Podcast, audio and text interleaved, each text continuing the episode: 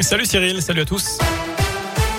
À la une de l'actu, Olivier Véran appelle à rester vigilant. Nous n'avons pas encore éradiqué le virus du Covid. Le ministre de la Santé veut quand même rassurer. Il n'y a aucune raison de penser qu'il y aura une nouvelle vague de l'épidémie de Covid dans les semaines à venir.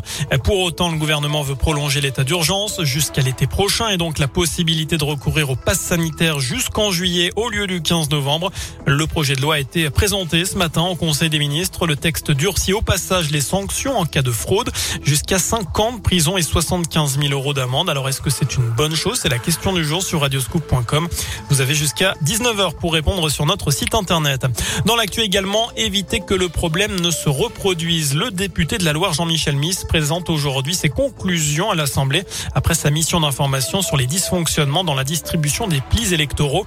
C'était en juin dernier pour les élections départementales et régionales. Il formule également neuf recommandations, notamment le recours à la poste et non plus à une société privée pour acheminer les plis ou encore la possibilité d'avoir les professions de foi sous forme dématérialisée. Dans le reste de l'actu, c'est l'une des conséquences de la crise sanitaire. Chez nous, les ventes de maisons et d'appartements ont explosé.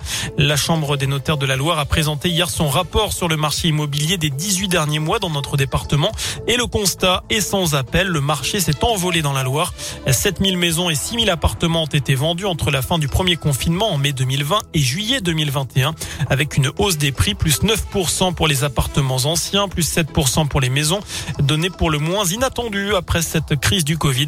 Gérard Dezan est le président de la Chambre des notaires de la Loire. Au moment du premier confinement, j'étais extrêmement inquiet de savoir dans quel état on allait retrouver notre activité à, l'issue. Moi, je me figurais que des problèmes économiques qui allaient survenir, les dépôts de bilan qu'on nous annonçait de partout euh, allaient avoir des conséquences dramatiques et que les gens allaient du coup être attentistes. Et il s'est passé exactement l'inverse. Les gens se sont précipités sur l'immobilier. Mais comme j'ai jamais vu, moi ça fait 27 ans que j'exerce, j'ai jamais vu ça. Beaucoup de gens ont voulu changer de vie. Peut-être je force très, mais celui qui avait un studio a voulu un F1, celui qui avait un F1 il a voulu un balcon, et celui qui avait un balcon il a voulu une petite cour, puis celui qui avait une petite maison il a voulu une piscine. Enfin, on a tous voulu le bien de quelqu'un d'autre. En volume de vente, et j'ai jamais vu ça, plus 18% pour le département en volume. Ça, c'est pour le coup totalement inédit.